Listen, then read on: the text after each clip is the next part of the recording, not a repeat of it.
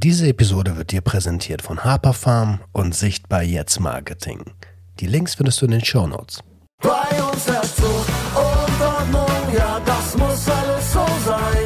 Die Tabletten gibt es auf Rezept und das ist ganz, ganz teurer Wein. Ja,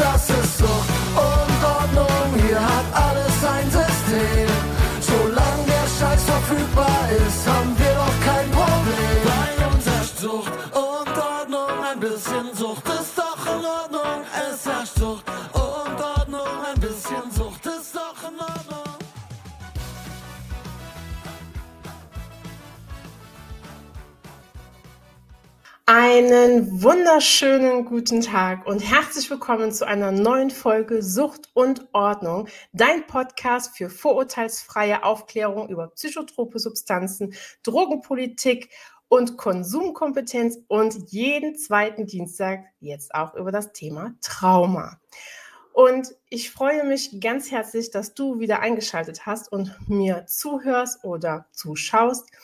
Und ähm, wie beim letzten Mal auch, bin ich diesmal wieder nicht alleine. Und ich habe die liebe Ise zu Besuch und heiße dich hiermit herzlich willkommen. Ja, hallo Steffi. Hallo, Steffi. meine Und hallo alle anderen. Ja, man sieht unten schon deinen Namen, Selbstzweifelkanal. Das ist dein Instagram-Account, über den wir uns ja auch kennengelernt haben. Ne? Also wir kennen uns durch Genau. Instagram und ähm, wir mussten so ein bisschen feststellen, ich habe festgestellt, uns verbinden so ein paar Sachen. Wir haben so einige Parallelen. Ähm, erzähl doch erstmal was von dir. Oh Gott, ja. Also erstmal, ich bin äh, aufgeregter, als ich dachte jetzt. Äh, ja, ich bin, äh, ich bin Ise. Ich bin 34 Jahre. Ich wohne äh, im schönen Sachsen. Ähm, ich wohne in Leipzig. Und ähm, ja, ich habe letztes Jahr eigentlich mehr oder weniger auf, äh, auf einen Hinweis von einer guten Freundin von mir äh, mit Instagram angefangen. Ähm, ich bin seit, ich bin seit ja, knapp vier Jahren jetzt in einer Selbsthilfegruppe. Ähm, bin auch seit knapp vier Jahren clean. Äh, Im April werden es vier Jahre, wenn ich, wenn ich, wenn ich Glück habe und wenn ich dranbleibe. Mm, Und habe einfach da gemerkt, wie, ja, also wie unheimlich wertvoll der Austausch ist mit anderen Süchtigen. Ähm, ich habe sehr viel Therapieerfahrung. Ich saß schon mit sechs das erste Mal beim Therapeuten und es, ja, ich habe aus Therapie viel mitgenommen, aber so der Schlüssel lag dann äh, tatsächlich in den Selbsthilfegruppen. Also damit bin ich clean geworden. Alle anderen Therapien haben nicht so richtig ähm, gefruchtet. Ähm, beziehungsweise, ja, ich glaube, den, den entscheidenden Schlüssel hat es noch gebraucht und da waren Selbsthilfegruppen halt für mich der Schlüssel. Und äh, ja, ich dachte dann irgendwann im Gespräch mit einer Freundin, ja, warum eigentlich nicht äh, auch über Instagram äh, drüber sprechen, ne? weil ähm, viele Leute halt immer noch Vorurteile haben, was, ähm, was Süchtige angeht, ähm, haben immer noch so dieses klassische Bild im Kopf von einem Alkoholiker, der äh, auf der Parkbank sitzt oder einem, ähm, ja, keine Ahnung, einem Junkie, der im, im Bahnhof auf der Erde liegt und eine Nadel im Arm hat, aber das, so ist es halt nicht. Also ja, so ist es auch, aber äh, ich würde mal sagen, der Großteil und die Dunkelziffer äh, läuft jeden Tag neben dir her und ähm, ja, ich wollte dafür sichtbar machen, so, dass das auch Leute wie du und ich sein können und ähm, Ja. mache das jetzt seit November und es macht mir unglaublich viel Spaß, äh, hätte ich gar nicht gedacht und ja, und da sind wir uns auch mal einen Weg gelaufen, genau. Und der Sucht und Ordnung Podcast natürlich sowieso. Genau. Ja, jetzt hast du es schon angesprochen. Du bist ähm, schon lange in Therapie und hast auch eine, eine Suchtproblematik, also eine Substanzgebrauchsstörung. Ähm, Ja. Aber ich weiß jetzt über ähm, deinen Account halt auch, dass bei dir das Thema Trauma eine ähm, große Rolle spielt. Ja. Und ähm, wenn du magst, ne, es gilt, alles kann, nichts muss. Wäre es schön, wenn du die Hörer und Zuschauer da vielleicht ein bisschen mit in deine Welt nehmen würdest. Ja, ähm, ja, Thema Trauma. Äh, ich dachte eigentlich, ich dachte eigentlich bis vor, ich würde mal sagen, naja, bis vor vier Jahren dachte ich eigentlich, äh, ich habe bloß, bloß eine Depression und habe dann für mich äh, festgestellt, okay, ich habe auch noch äh, eine Suchtproblematik, aber ähm, habe dann auch in einem, ja, in einer stationären Therapie ähm, dann die Do Diagnose bekommen, äh, posttraumatische Belastungsstörung und ähm, ja, also bei mir ist es tatsächlich äh, erst in dieser stationären Therapie aufgeploppt. Ich weiß, dass da so ein paar traumatische Erlebnisse, ähm, ich wusste, dass es die gab, aber mir war nicht bewusst, dass das jetzt wirklich ein Trauma ist. Ich habe das für mich selber äh, irgendwie immer so, ich sag mal, abgetan äh, und habe gedacht, na ja, ja, okay, das war vielleicht ein schwieriger Moment in deinem Leben, aber ich hätte jetzt nicht, hätte jetzt nicht von einem Trauma gesprochen. Ähm, mhm.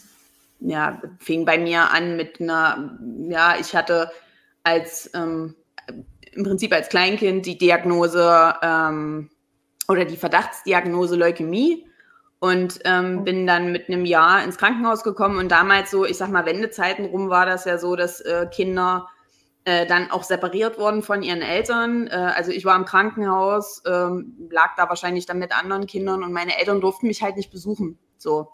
Also es gab, äh, die durften durch eine Scheibe gucken, aber dieser Körperkontakt hat einfach gefehlt. Und ich würde sagen, das ist so das erste Trauma, was in meinem Leben äh, ja, passiert ist, was natürlich auch die, äh, ich sag mal, Entwicklung gestört hat.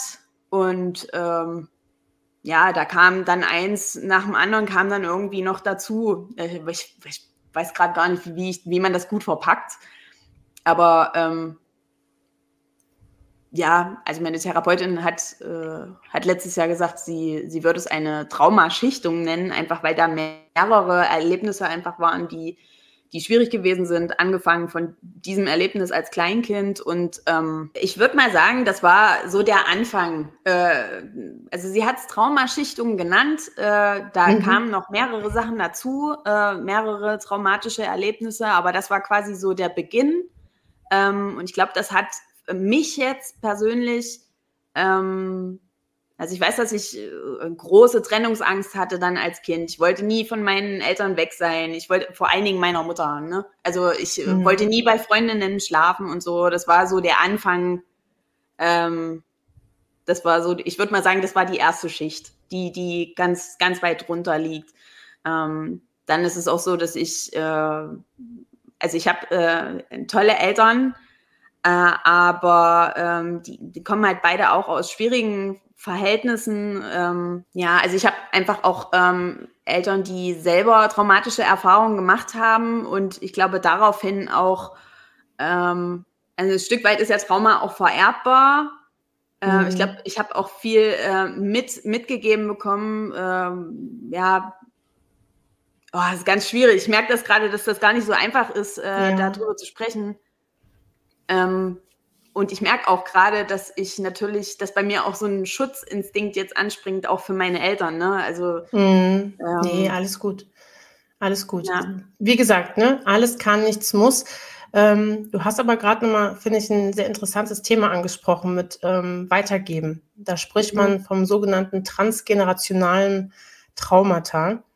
ähm, was halt einfach, es wird untersucht, ob es wirklich auch genetisch ist. Also es gibt Anhaltspunkte dafür, dass ähm, Traumata nachhaltig unsere Gene verändern.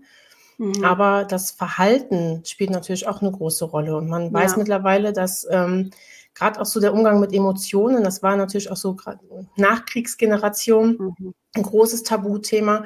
Man hat ähm, Verhaltensmechanismen entwickelt und hat die natürlich dann auch weitergegeben von Generation mhm. zu Generation. Und ähm, ich glaube, wir sind da auch so ein bisschen die Generation, wir sind ja eine Generation, wir beide, ähm, ja. die jetzt anfängt, an diesem Traumata zu arbeiten. Und die ersten sind, die sich daraus lösen, aus diesem transgenerationalen Traumata. Und das sind ganz viele, die in unserer Generation ähm, diese, diese Erfahrung gerade machen. Ne? Ja. Ja. ja. Geht's? Ja. Ja, nee, alles gut. Ja. Okay es ist wirklich, äh, es ist wirklich ein schwieriges Thema. Also ich, hm. meine, meine Eltern haben halt jeweils beide irgendwie viel durch und haben, glaube ich, das Beste versucht, zu, also das Beste aus, aus dem gemacht, was sie an ähm, Voraussetzungen hatten. Äh, aber ähm, ich hatte das auch gestern in dem Livestream, da ähm, diese Kon Konfliktkultur zum Beispiel. Also wie, wie, ähm, wie geht man in Konflikt äh, mit seinen Kindern oder wie bringt man denen das bei? Äh, oder auch mhm. Selbstbewusstsein, ja. Also ich meine, wie kann ich meinen Kindern Selbstbewusstsein mit auf den Weg geben, wenn ich es selber nicht habe? Und das haben meine Eltern ja. beide nicht. Ähm, ja, ich denke, insoweit waren das erlernte und wahrscheinlich auch vererbte äh, Geschichten. Ähm, ja, und ich sag mal, ähm, ja, ohne, ohne da jetzt irgendwie zu viel sagen zu wollen, äh, was meine Mutter angeht, aber ich glaube, bei ihr zum Beispiel war das dann, äh, meine Eltern haben sich dann getrennt, als ich elf war. Und äh, ich glaube, meine Mutter hat mir nicht gut beibringen können, wie man seine Grenzen wahrt, wie man sich schützt. Und ähm, das hat ja dann am Ende auch dafür gesorgt, dass ich Grenzüberschreitungen ähm, dass Grenzüberschreitungen, dass mir Grenzüberschreitungen passiert sind, dass ich mich nicht ordentlich abgrenzen konnte. Mhm. Ähm, ja, auch lange nicht. Also ich habe das Gefühl, das lerne ich erst jetzt, so die letzten vier Jahre, seit ich clean bin. Wie grenze ich okay. mich ab? So, wo sind meine Grenzen? ja, Entschuldigung. Alles gut. Ich bin ein bisschen angeschlagen für die, die das hören. ähm, ja, ganz also ich muss sagen, ich finde halt auch, sehe da gerade wieder Parallelen. Ich habe das nämlich auch nie gelernt, ähm, Grenzen ähm, zu setzen, Grenzen zu wahren, ähm, mich selbst auch für wichtig zu nehmen mhm. und äh, Selbstbewusstsein. Ja, lange Zeit, äh, was ist das? also von daher, ähm, ich kann das richtig nachempfinden gerade. Mhm. Ähm, jetzt hast du ja schon mehrfach erwähnt, dass du clean bist. Mhm. Ähm, das heißt, wenn ich das jetzt richtig verstanden habe, hast du die Substanzgebrauchsstörung gehabt, bevor du wusstest, dass du ein Trauma mit dir trägst. Richtig? Es kam relativ zeitgleich. Also das kann, ich kann jetzt nicht sagen, dass das erst äh, aufgeploppt ist, seit ich clean bin, also es war schon vorher, es stand schon vorher im Raum, aber so wirklich für voll genommen habe ich es erst, seit ich clean bin. Mhm. Also ich mhm. mache auch eine Traumatherapie äh, einmal die Woche und also vorher war ich dafür gar nicht zugänglich, hat mein Kopf gar nicht ja. zugelassen. Ja. Okay.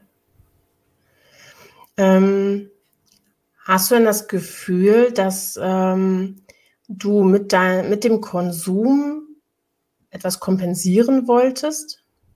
Also, Absolut. Absolut, Absolut. okay. Ja. Absolut. Ja.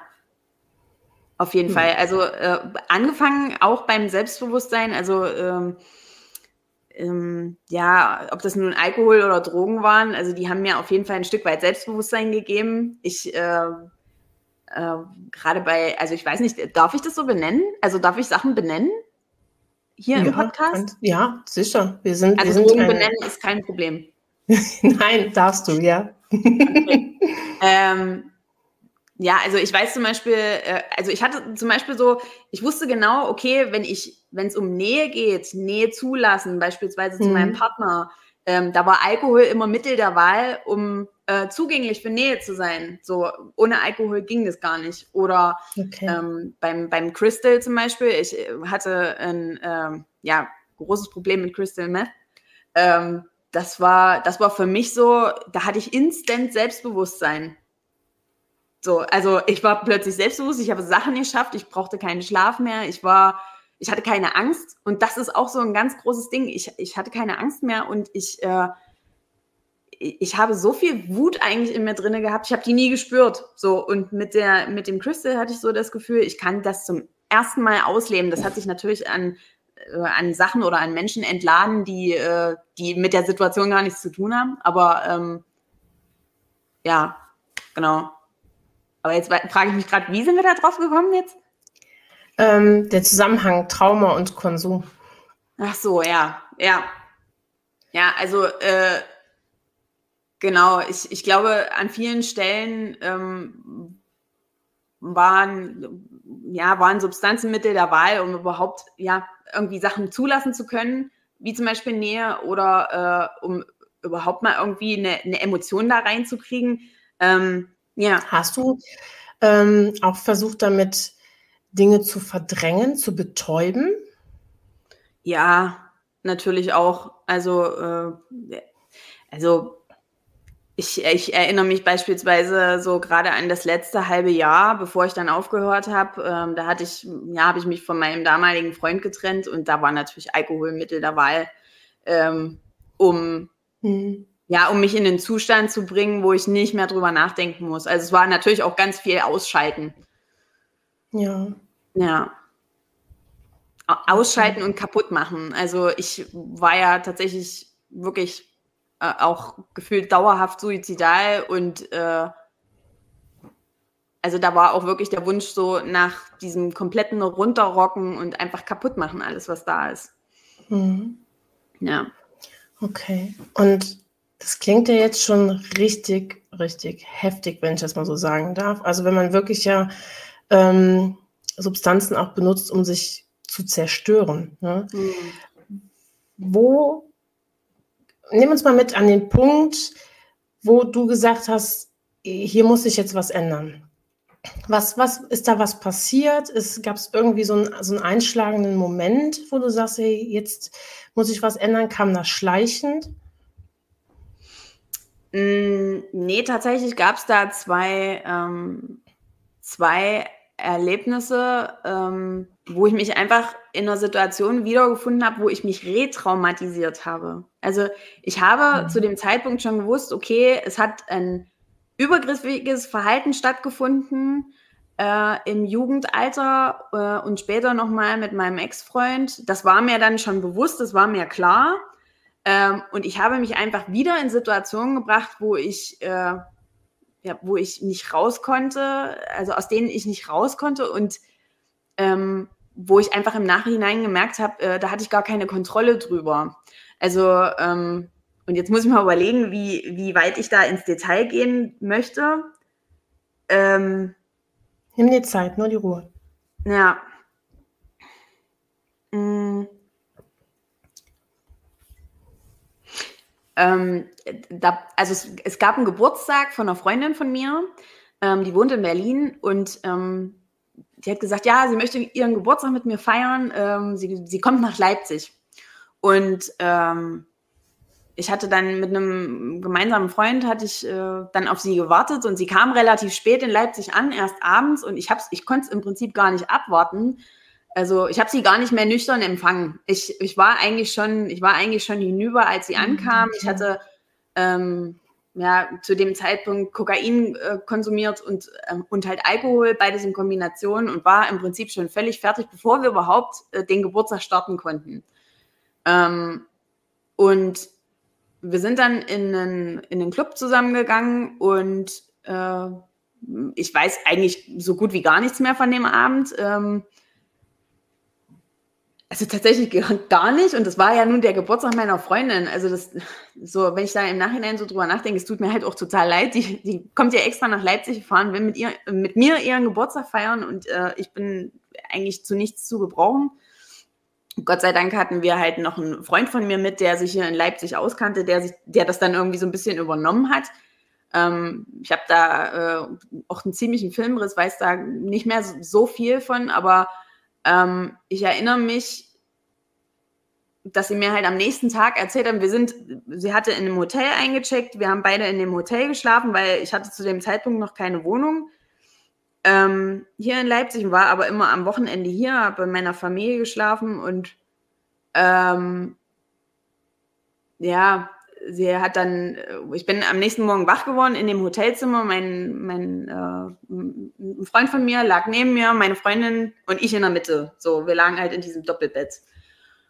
Und, äh, und dann habe ich, dann habe ich gefragt, so, ja, warum ist er noch da? Und dann hat sie gesagt, weil du unglaublich geweint hast. Du hast geweint, dass er nicht gehen soll und so. Und ähm, und dann haben die mir erzählt, was ein Abend vorher passiert ist. Also die waren beide, wir waren alle im Club, wir haben da getanzt, es war alles, äh, ja, hat Spaß gemacht, alles super. Und irgendwann war ich weg. Die beiden haben mich dann angefangen zu suchen, haben dann einen Türsteher gefragt, auf dem Klo geguckt und überall und ich war halt weg. So, und ähm, irgendwann sind sie auf die Idee gekommen, vielleicht stehe ich ja draußen ähm, und sind dann raus und haben mich gerade noch ums Eck laufen sehen mit einer Traube voller, äh, mit einer Traube voll Männer. So. Äh, also ich bin da mit irgendwelchen fremden Männern mitgegangen und ich, ich, ich habe keine, hab keine Erinnerung daran, aber diese, dieser Fakt, dass sie mir das erzählt haben, es ist ja nichts passiert. Aber einfach zu wissen, dass ich mich da in eine Situation gebracht habe, ähm, da hätte ja sonst was passieren können, ja. Und ähm, mhm. ja, auch jetzt wieder, ich, ich merke auch, äh, es tut mir leid, ich habe das Gefühl, das ist auch total unstrukturiert, gerade wie ich das erzähle, merke Alles aber, gut. dass das halt ist halt voll das Traumathema auch, ne? Mhm. Ähm, und das alles ist halt passiert sieben Tage, nachdem ich mich in genau so einer Situation befunden habe, in der ich äh, ja, in der wieder Übergriff ist, Verhalten passiert ist, ich darüber keine, keine Kontrolle hatte, das auch erst am nächsten Tag kapiert habe, was da passiert ist, weil ich so betrunken war, dass ich es halt einfach nicht einfach nicht mehr mitbekommen habe. Und sieben Tage vorher habe ich mir quasi schon das Limit gesetzt, okay, ich höre jetzt auf, das mache ich nicht nochmal. Und habe halt gemerkt, so, okay, ich habe es nicht mal, nicht mal eine komplette Woche oder über eine Woche durcherhalten und es passiert mir schon wieder. Ja, und da war für mich, da war für mich der Punkt erreicht, wo ich dann gesagt habe, äh, Ise, du befindest dich an einem Punkt, da wolltest du nie sein. So, du hast das nie verstanden, du hast es nie nachvollziehen können, wenn irgendwer erzählt hat, ja, da war ein Mädel, die war betrunken und äh, die war nicht Herr ihrer Sinne und der ist das und das passiert. Äh, das konnte ich nie nachvollziehen. Und dann habe ich mich halt innerhalb von ja, einer Woche zweimal in so einer Situation befunden. Da war mir klar, okay, Ise, du musst jetzt hier was machen. Das, das geht so nicht mehr. Ja. Oh. Ich bekomme ja. gerade schon allein schon vom Zuhören äh, Gänsehaut ähm, und kann mir da, glaube ich, nur ansatzweise vorstellen, wie das so in, in dir gerade aussieht. Hm. Ähm, sag Bescheid, wenn du eine Pause brauchst, wenn du kurz mal durchatmen musst. Ähm, ich trinke mal kurz was. Ist halt gerade Trauma ist halt einfach ein hochsensibles Thema. Und ähm, umso dankbarer bin ich dir auch für deine Offenheit und dass du uns da so mitnimmst, um äh, unseren Hörern und Zuschauern da auch einen, einen Mehrwert zu bieten und einen Einblick zu geben. Ich denke immer, ich habe das eigentlich ganz gut im Griff, so diese ganze Thematik, ähm, bis man es auflöst, so bis man sich darum kümmert. Ähm, und da habe ich mich voll wiedergefunden, weil ich habe ein Thema einfach im Rucksack, äh, schon seit 20 Jahren, was, äh, was nicht bearbeitet ist. Ähm, und das war so, ja, das war dann für mich so der Endpunkt. Ich wollte nicht, äh, ich, ich wollte nie jemand sein, der keine Kontrolle über seinen, äh, seinen Körper hat, der äh, sich irgendwie im Nachhinein sagen muss, äh, ja, ist da was passiert? Äh, haben wir miteinander geschlafen? Haben wir nicht miteinander geschlafen? So, äh, ähm, was war da los? Hat, hat da vielleicht jemand Bilder von gemacht oder keine Ahnung? Also da kann ja alles passieren, wenn du, wenn du nicht ja. Herr deiner Sinne bist. Und ich weiß, dass es damals, äh, ich komme aus einer Kleinstadt und dass es damals ein Mädel gab ähm, in meinem Umkreis, so, äh, der das passiert ist und dass ich das nicht nachvollziehen konnte und mir, mir nicht erklären konnte, wie kann sowas passieren. Also so wenig hast du dich im Griff, dass du, dass da so, solche Sachen passieren. Und dann finde ich mich plötzlich keine, ich sag mal, 15 Jahre später in derselben Situation wieder und denke mir, ey, das sind eigentlich alles Sachen, da wolltest du nie hinkommen. Ähm, aber allein der Fakt, dass ich ja innerhalb von der Woche das nicht geschafft habe, das in, im Griff zu behalten und nicht zu konsumieren, hat mir gezeigt, dass ich, äh, ich muss mich damit mal auseinandersetzen. Und offensichtlich haben die Sachen, die ich bisher probiert habe, also so Therapie, ähm, hat das bei mir noch nicht den gewünschten Erfolg gebracht. Also irgendwas muss ich anders machen. Und dann ja. Ja, dann habe ich angefangen, in die Selbsthilfegruppen zu gehen und da so meinen Schlüssel gefunden oder beziehungsweise mich wiedergefunden, also in vielen Erzählungen. Und das ist ja auch so krass schambehaftet, dieses Thema. Also ich habe auch gerade beim Reden gemerkt, dass ich äh, so bestimmte Sachen irgendwie auslassen wollte, die aber ganz entscheidend dafür waren, dass, dass, dass ich die Entscheidung getroffen habe, die ich getroffen habe. Das mhm. ist einfach ein unheimlich schambehaftetes Thema. Und ähm, gerade bei so in der Traumatherapie, ich habe mich halt auch immer wieder gefragt, so, okay, habe ich wirklich ein Trauma? Ist das wirklich äh, posttraumatische Belastung? Belastungsstörung, äh, habe ich mir vielleicht die Hälfte davon eingebildet, weil sonst würde ich doch gar nicht, sonst würde ich mich doch gar nicht in so eine Situation bringen. Also, hm. weißt du, wie ich das meine? Ich weiß, wie du das meinst, ja. Man, man, also ich persönlich kenne es halt von mir, dass ich immer wieder mich bei dem Gedanken ertappe, ähm, war das, was du erlebt hast, überhaupt traumatisch? War das, also man vergleicht ja dann auch sehr oft mit anderen. Ähm, ja. Und denkt so, ah, die, die haben viel, viel Schlimmeres erlebt. Aber das ist halt auch immer die Gefahr dabei. Man darf es nicht vergleichen, weil Traumata sind einfach, einfach so individuell, wie wir als, als Person individuell sind. Ne? Das, was den einen traumatisiert, mag den anderen nicht traumatisieren. Da ist halt jeder Mensch unterschiedlich. Jeder Mensch hat unterschiedliche Resilienzen und kann damit anders umgehen, hat ein anderes soziales Umfeld, ein anderes inneres Setting. Aber ich kenne das. Ich kenne das absolut, dieses Gefühl, dass man dann halt wirklich so an sich selbst zweifelt und denkt so, äh, ist das jetzt wirklich so? Ist das, äh, bin ich wirklich so traumatisiert? War das so traumatisch? Habe ich wirklich die, diese Diagnose halt auch? Ne? Ja, Kenn ich. Ich, ich habe tatsächlich, ich habe tatsächlich vor, vor gar nicht so langer Zeit meine Therapeutin gefragt, ob man eine posttraumatische Belastungsstörung, ob man die vortäuschen kann.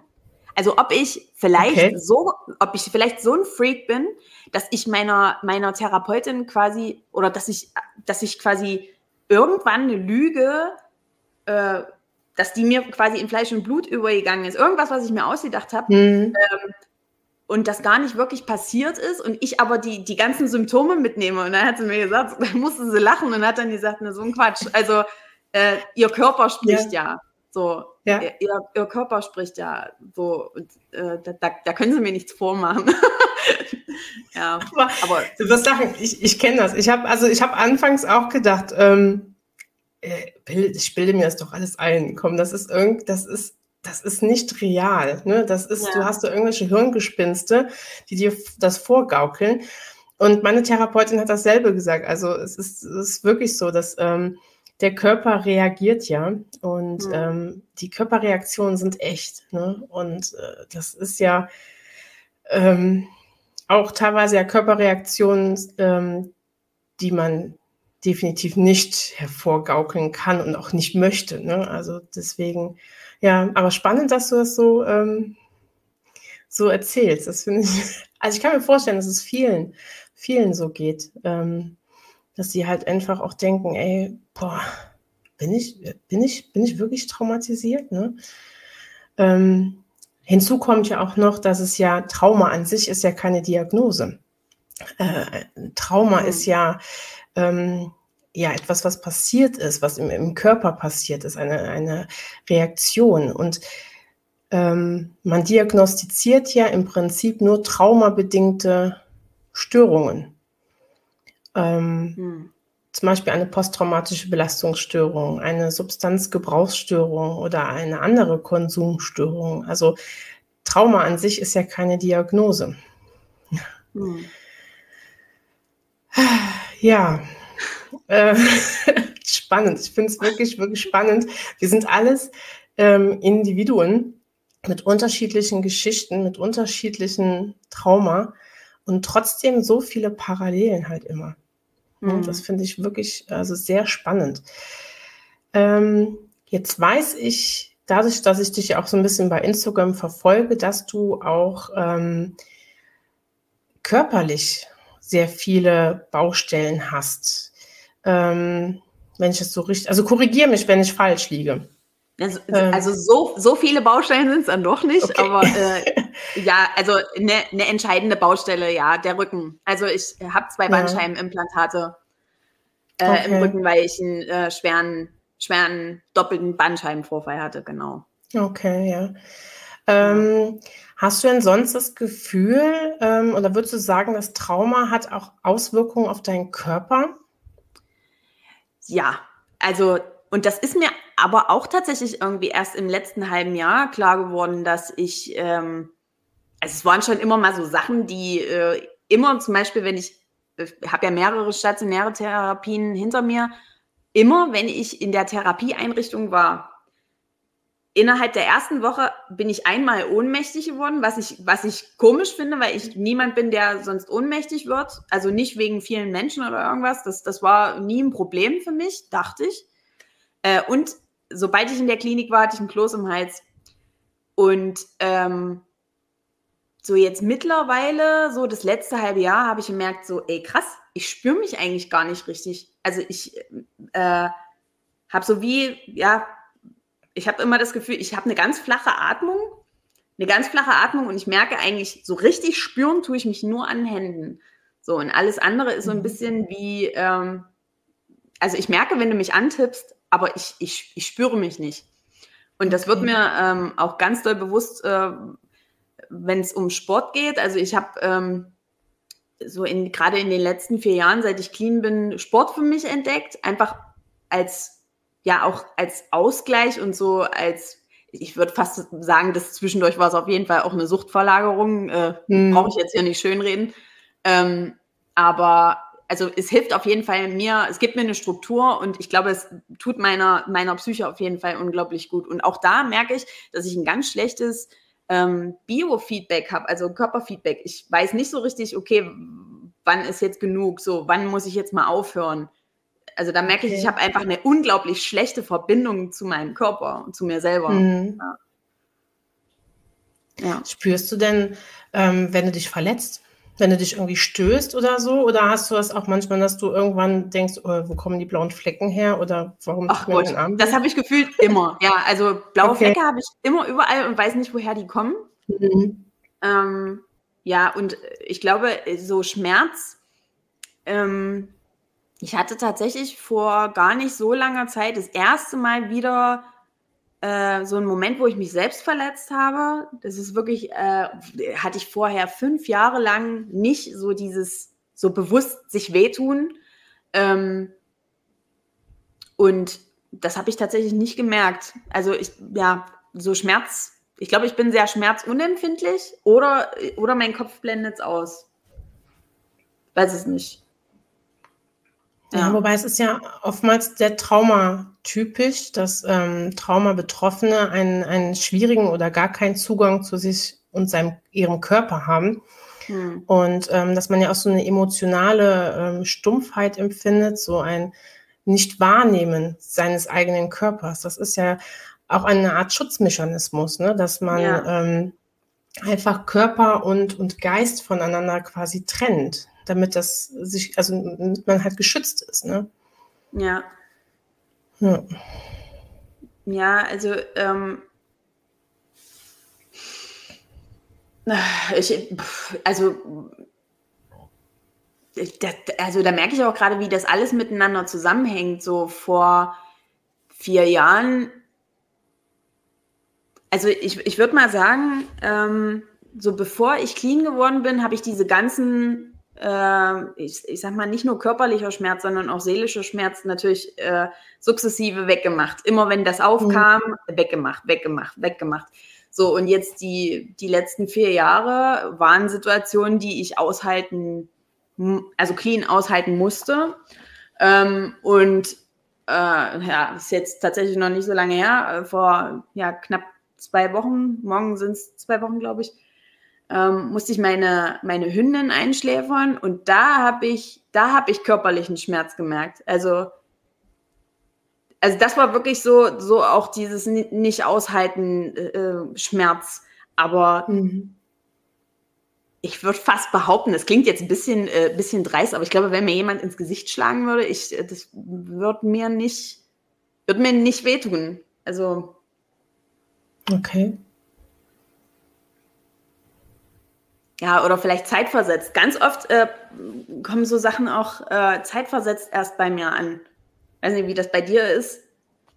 Habe ich auch. Dass das, ja. also ganz viele Prozesse ähm, passieren erst so im Nachhinein. Ne? Wenn man zur Ruhe kommt, ähm, wenn ein, einfach etwas, etwas Zeit vergangen ist, ähm, dann fängt es an zu wirken, zu arbeiten. Das kenne ich auch, ja. Ja. Definitiv, ja. Ja, also so körperlicher, körperlicher Schmerz, ähm, also ich merke das schon, ich habe jetzt auch äh, vor kurzem die äh, Diagnose bekommen, Endometriose. Ähm, also das merke ich schon. Aber äh, mhm.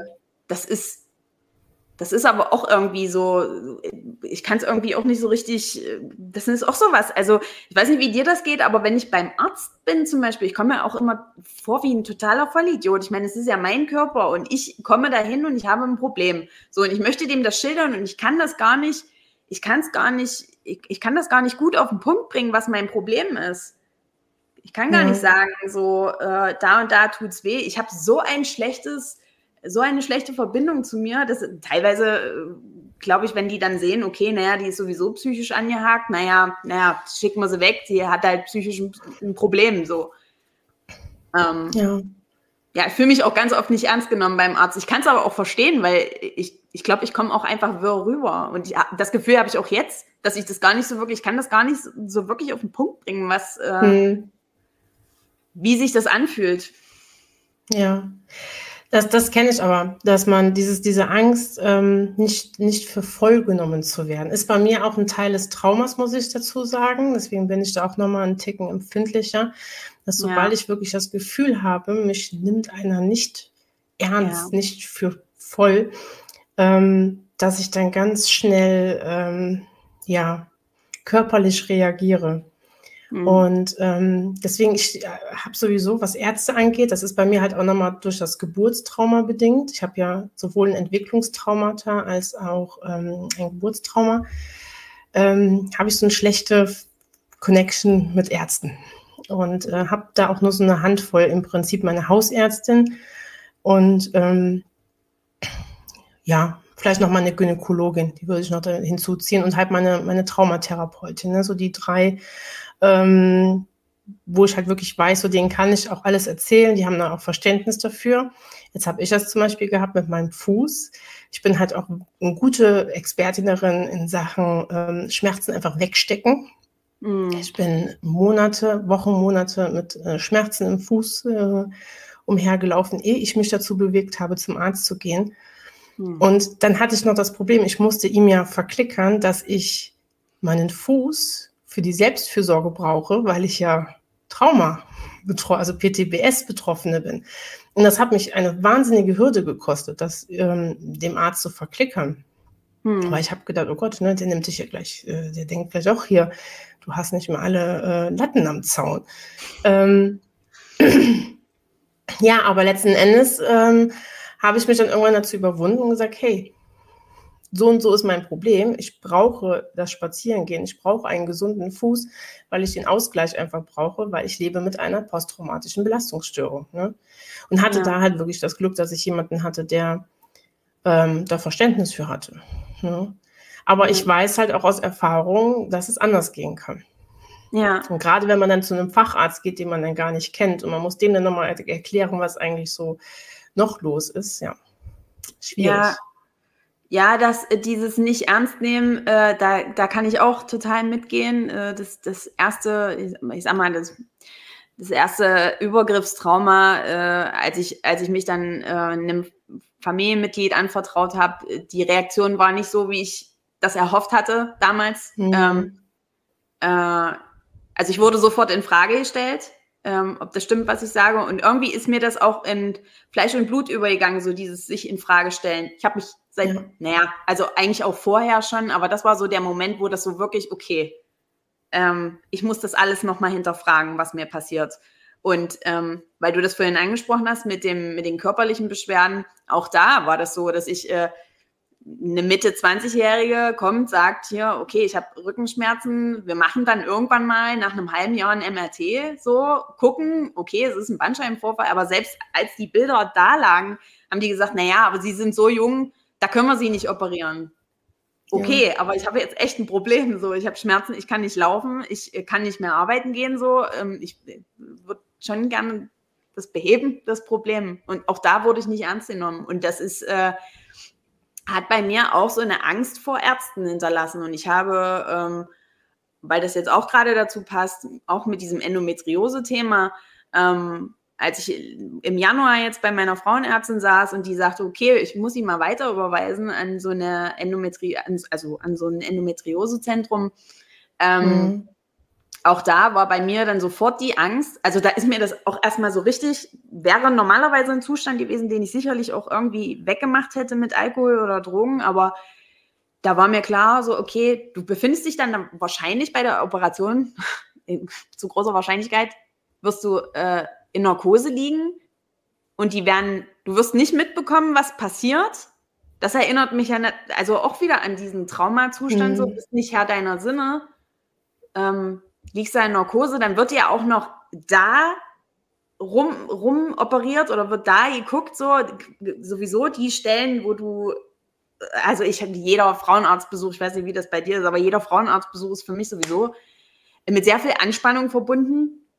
Äh, aber da bin ich ja zumindest klar bei Verstand, so da bin ich ja wenigstens mhm. anwesend. Und der Gedanke, dass das jetzt in ein paar Monaten ansteht und ich dann wahrscheinlich nicht äh, bei Verstand, also nicht, nicht klar und anwesend sein werde, das, das macht mir große, das macht mir große Sorgen, muss ich ganz ehrlich sein. Da, also macht kann mir Angst. Ich, kann ich nachvollziehen, kann ich absolut nachvollziehen.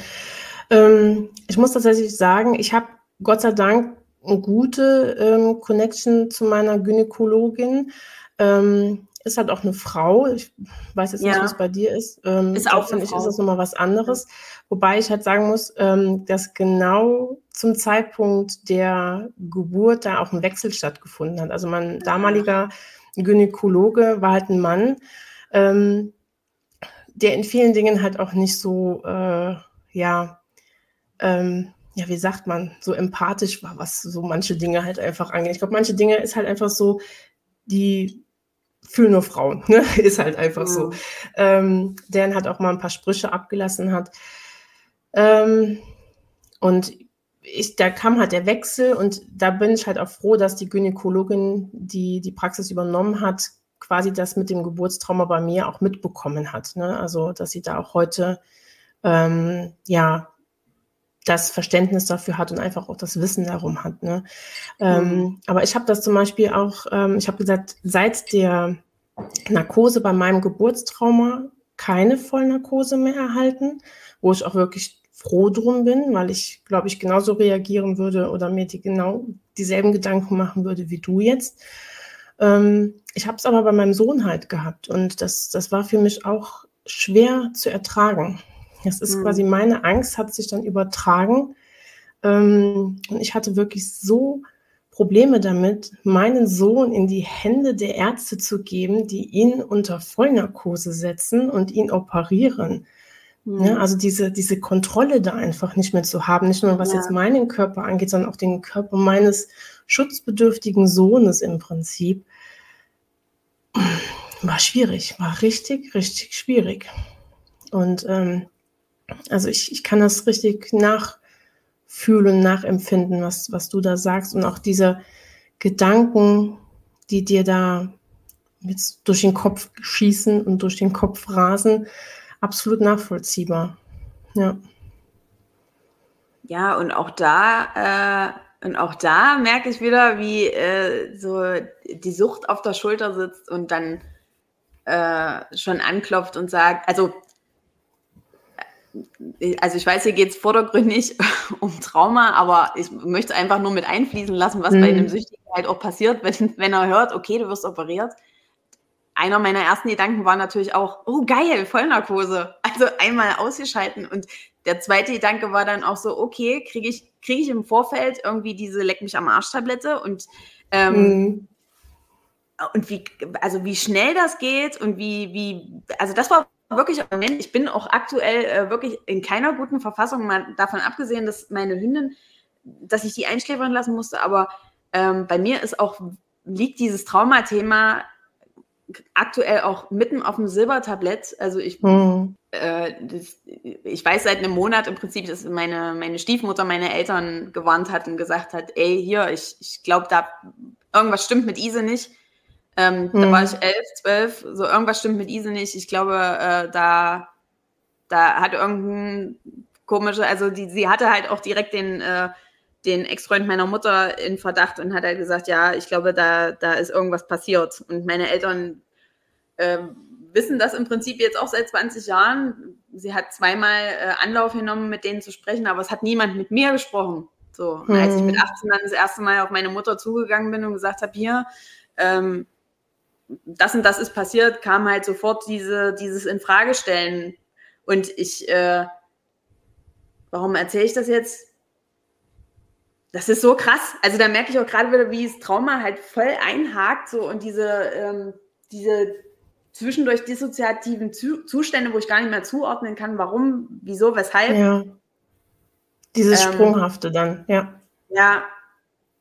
Also ich bin, warum habe ich das jetzt erzählt? Ich habe gesagt, dass ich äh, aktuell sowieso in keiner guten Verfassung bin. Genau. Ach so, ja, und dann kam das, kam das mit dem Frauenarzt und äh, da ist äh, so mit dieser Operation und da habe ich einfach gemerkt, dass das auch äh, so ein Punkt ist, wo ich nicht klar sagen kann, okay, ich bin süchtig. Mittlerweile sage ich das ja, gefühlt ist das der zweite Satz, den ich sage, nachdem ich meinen Namen gesagt habe, ich bin süchtig, ähm, einfach damit mhm. klar ist und damit da auch nie irgendwie was passiert, ich nicht in irgendeiner Form mit einem Medikament in Verbindung komme, was mich wieder abhängig sein lässt oder irgendwas. Aber da habe ich gemerkt, ich bin aktuell in so einer schlechten Verfassung, dass ich, es kriegt ja keiner mit, wenn ich da in der Klinik bin. Kriegt ja keiner mit, dass ich sage, okay, nee, gib mir mal so eine Leck mich am Arsch-Tablette. Hm. Oder gib mir mal ein Benzo oder so. Also, das war, also, die so, ja, da habe ich einfach gemerkt, da bin ich in meiner Suchtklarheit gerade nicht, nicht stabil. Ja. ja. Aber ich finde es gut, dass du das erwähnst, weil ähm, das macht nochmal deutlich, wie eng Trauma und Sucht zusammenhängen. Hm. Ähm, und wie viele Parallelen es da halt auch einfach gibt. Ne? Also ich, ich selber ähm, kann ja nur von einem gefährlichen Konsummuster sprechen. Ich habe jetzt so keine Substanzgebrauchsstörung, finde mich aber trotzdem in vielen, was Betroffene erzählen, wieder. Ja, weil man viele Dinge halt auch einfach auf, auf Trauma ähm, und posttraumatische Belastungsstörung ähm, übertragen kann. Und wenn man dann ähm, zum Beispiel jetzt von dir hört, die ja beides hat, mit beidem zu leben hat, das, ich finde das immer wieder erstaunlich, wie viele Parallelen es da einfach gibt. Ne? Und ähm, wie eng das Ganze so ineinander ist ja wie so ein, wie so ein Zahn, wie so Zahnräder, die so ineinander gehen. Ne? Das eine hängt ja immer ständig mit dem anderen zusammen. Ja, merke ich, merk ich gerade auch im Gespräch mit dir, dass ich, ich kann es gar nicht, ich kann es gar nicht so wirklich voneinander separieren, weil, nee, weil, weil, ja. weil es einfach so zusammenspielt, ja. Ja, das ist auch so. Das hängt dann einfach so miteinander zusammen. Das geht gar nicht. Kann man gar nicht so getrennt voneinander sehen, ne? Ja. Ja. Ja, ich, äh, was, was, mich, was mich bei dem Thema Trauma auch immer, äh, also was es mir auch immer so ein bisschen schwer macht, das anzunehmen, ähm, mal abgesehen von der, von der Sache, dass es mir von außen vielleicht ausgeredet oder kleingeredet wurde, ähm, ist halt tatsächlich auch, also es gibt Sachen, die, die weiß ich ganz genau, so wie, wie die stattgefunden haben, das kann ich mir herleiten oder da habe ich wirklich Erinnerungen und Bilder zu mhm. Kopf. Ähm, ich hatte mit Anfang 20 eine, eine Beziehung, wo ich äh, heute mit mit Abstand äh, und mit viel Therapiegesprächen sagen kann, das war die toxischste Beziehung, in der ich jemals gesteckt habe. Und ähm, da hat einfach, also auch, da haben auch körperliche Übergriffe stattgefunden, ähm, war mir zu dem Zeitpunkt überhaupt nicht klar, also wirklich nicht klar. Und da dachte ich mir auch immer so, okay, ist eine Beziehung, da, da darf man das. So, also klingt vielleicht blöd äh, oder naiv, aber ich habe halt mit Anfang 20 habe ich gedacht, na okay, wir sind ja innerhalb einer Beziehung, selbst wenn ich da Nein sage und du machst es trotzdem, ist das aber kein Missbrauch oder sowas. Dann ist es halt einfach mhm. nur, keine Ahnung, hast du dich halt blöd angestellt. Also natürlich habe ich die Schuld bei mir gesucht.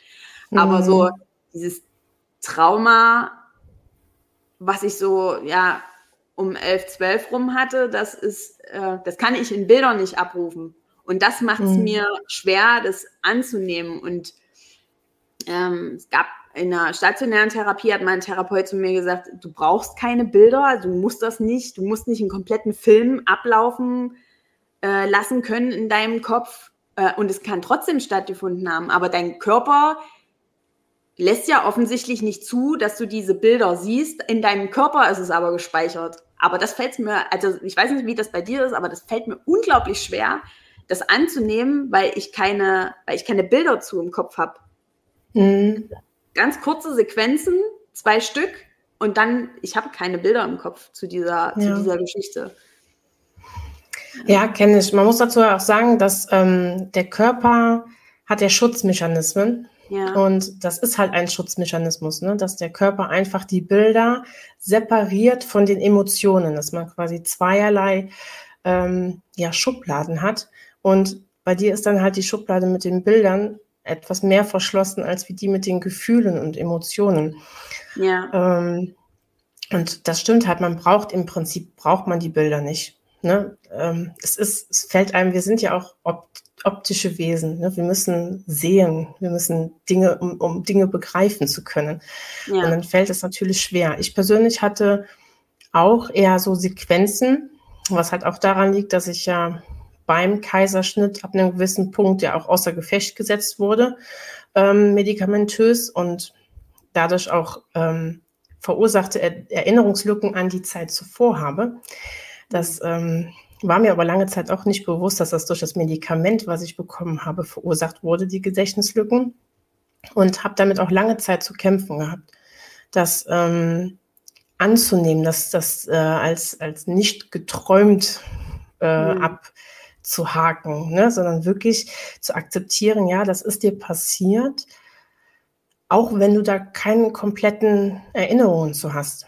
Dasselbe mhm. habe ich auch in Sachen Entwicklungstrauma. Ähm, ich habe wenig Erinnerungen an, an, an Kindheit, an, an frühes Teenageralter. Das sind auch meistens immer nur so kleine Punkte, die dann rauskommen.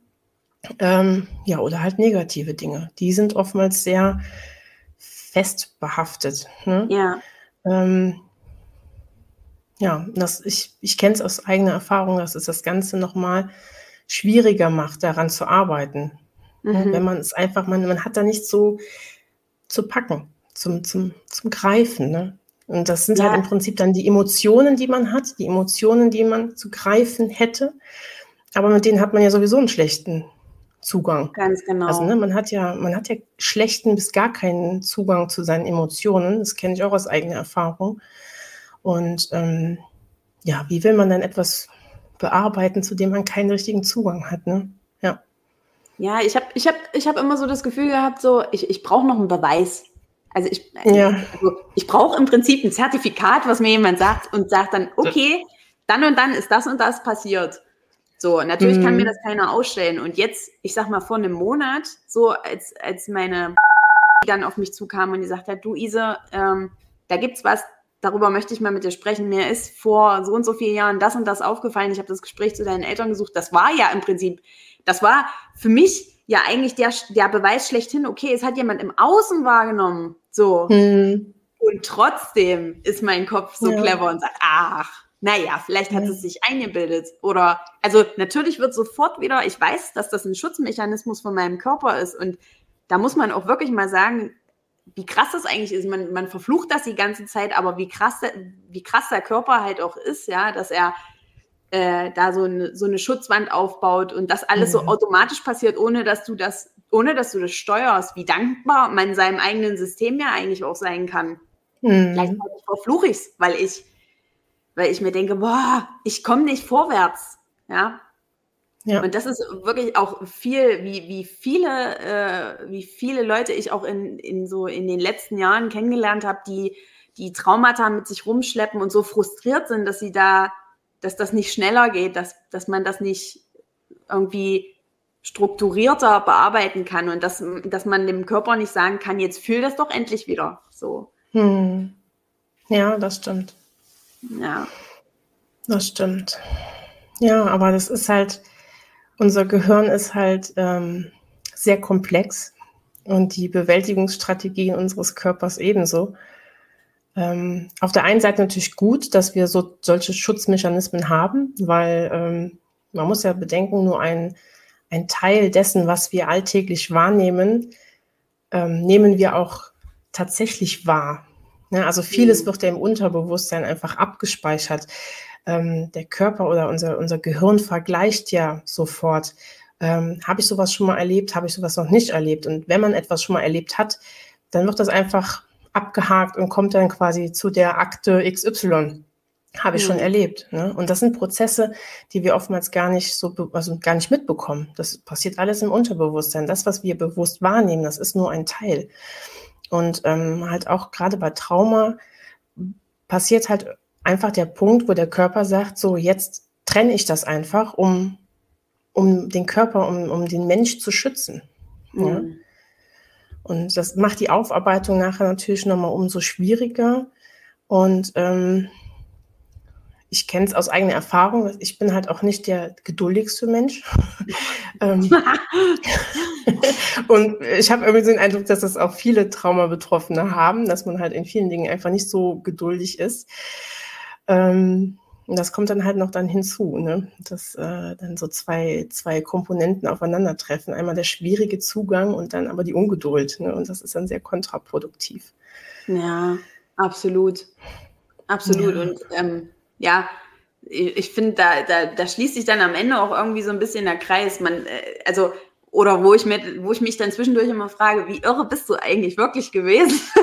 Weil du versuchst seit Jahren irgendwie, machst Therapie und versuchst da irgendwie an deine, an deine Themen ranzukommen. So, jetzt habe ich aber einen Großteil von dem, von der Zeit, in der ich dann in der Therapie war, ja noch konsumiert. Also ich versuche, mhm. ich versuche Bewusstsein zu schaffen für Themen, mache mich aber parallel dazu irgendwie permanent weg äh, und bringe mich in einen Zustand, wo ich, wo gar nichts bewusst passieren kann. Ja, mhm. also ganz, ganz schräg. Und das ist, äh, weil du vorhin auch nach körperlichen Einschränkungen oder äh, nach, ähm, äh, ob sich Trauma bemerkbar macht im Körper, diese dissoziativen Zustände. Äh, eine Zeit lang habe ich gedacht, dass ich das gar nicht habe aber bei mir ist das, äh, bei mir ist das nicht so, wie das im Film immer dargestellt wird, dass man dann irgendwie so, äh, ich weiß nicht, im Film wird das irgendwie so dargestellt und man glaubt ja. dann tatsächlich, naja, also die müssen es ja irgendwie verbildlichen, mir ist das schon klar. Aber man, also, oder ich, ich sage immer Mann, ich muss von mir sprechen. Ich fange dann natürlich an zu zweifeln, ist das wirklich ein dissoziativer Zustand, in dem ich mich befinde? Und das ist, da gibt es irgendwie, bei mir gibt es so zwei Optionen. Entweder ich bin so total in der Mache, also ich bin die ganze Zeit am Machen, am Machen, am Machen, aber schwebe gefühlt so fünf Zentimeter über dem Boden. Also ich habe keine richtige Bodenhaftung. Ich merke, ich bin mhm. überhaupt nicht richtig da, mache aber die ganze Zeit, funktioniere im Außen. Und ähm, ja. das erste Mal äh, mit meiner, ich, ich war tatsächlich in einer äh, Familienwoche mit meinen beiden Eltern. Also ist auch, das ist auch echt krass, dass sie, ich sag mal, sich, sich dem gestellt haben, eine Woche lang Therapie mit mir zusammen. Mhm. Und da habe ich das erste Mal äh, so einen Moment gehabt, wo, wo mein Körper einfach komplett auf Error geschalten hat. Also wo ich mit meiner Mutter zusammensaß und einem Therapeuten und mich nicht mehr bewegen konnte. Und das ein Zustand war, der sehr lange angehalten hat. Also ich weiß, dass eigentlich auch Leute wieder zurück in den Raum wollten, also andere Familienpaare und die mussten kurz auf Pause drücken im Prinzip, weil ich, weil ich hm. meinen Körper zurückgefunden habe. Kennst du so eine Zustände auch? Ähm, jetzt nicht so extrem, wie du es gerade be äh, beschreibst. Also ich kenne es halt von den Flashbacks, ähm, die ich eine Zeit lang hatte, dass ich in den Momenten halt auch wie erstarrt und eingefroren war. Hm. Ähm, das waren aber zwei, drei Minuten maximal irgendwie. Also jetzt nicht so lange, dass ich da irgendwie einen Therapieraum äh, blockiere oder so. Ja. ja Aber habe ich schon von gehört. Also Dissoziation ist ja auch ein Schutzmechanismus, ne? Das ist ja. Ja, also, aber ähm, also das, das war wirklich ein Punkt, wo ich mir dann dachte, boah, krass. Also ich weiß noch, dass ich, ich saß seitlich, meine Mutter saß hier und ich konnte mhm. den Arm nicht mehr runternehmen. Ich konnte den Arm nicht runternehmen. Also ich, ich weiß gar nicht, wie lange das gedauert hat. Vielleicht eine Viertelstunde oder so.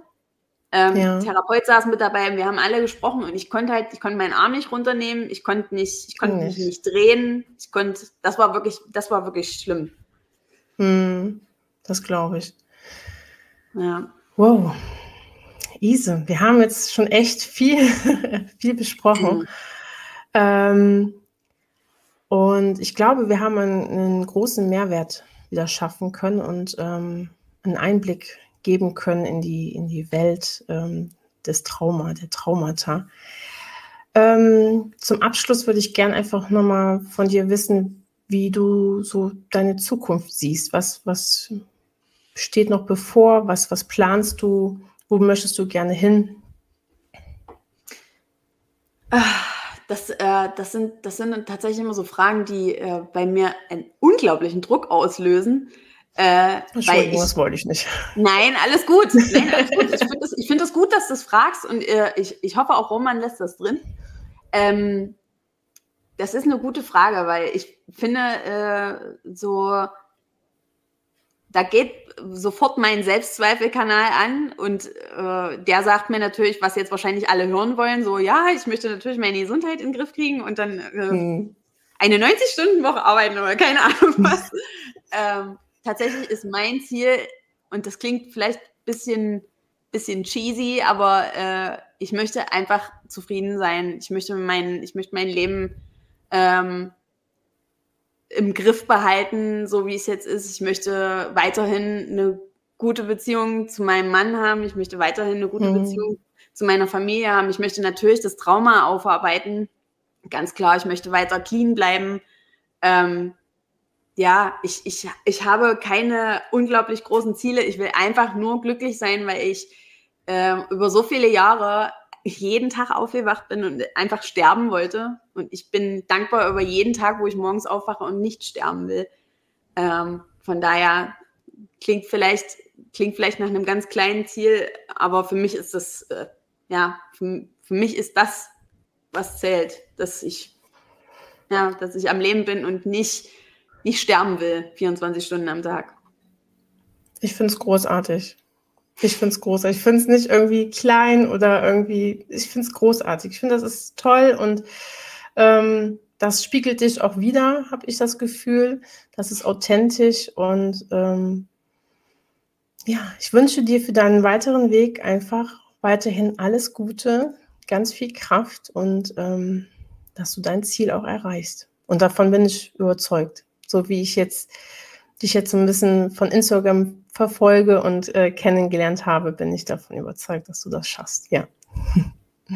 Ja, danke, Steffi. Danke auch für, für die Gelegenheit, ähm, hier mit dir sprechen zu können. Ja. Auch wenn es ein unglaublich schwieriges Thema war und ich natürlich jetzt wieder tausend ja. Selbstzweifel habe, dass es nicht on point war, aber das, ja, alles gut, alles aus. super. Ich finde, es ist eine schöne runde Episode geworden und ich könnte mit dir, ich weiß nicht, wie lange noch weiter quatschen. Ähm, ich glaube, das wird vielleicht auch ja nicht unser letztes Treffen sein. Ähm, Gerne. Auf jeden Fall danke ich dir für ähm, deine Offenheit äh, und dein Vertrauen und ähm, ja, wünsche dir noch für deinen weiteren Weg alles Gute und ähm, ja, möchte auch nochmal an die Zuhörer appellieren. Ähm, ja, boah, jetzt fällt es mir auch gerade ein bisschen schwer. Das ist gerade äh, sehr emotional hier, wirklich. Aber ähm, ja, ich hoffe, dass auch unsere Zuhörer und Zuschauer etwas ähm, mitnehmen konnten aus dieser Episode. Ich fand sie wirklich sehr schön, sehr wertvoll und ähm, ja, lasst uns ein paar Kommentare da und ansonsten hören wir uns wieder am Dienstag in zwei Wochen. Bis dann. Tschüss. Tschüss. Und Ordnung, ein bisschen Sucht ist doch in Ordnung. Es herrscht Sucht und Ordnung, ein bisschen Sucht ist doch in Ordnung.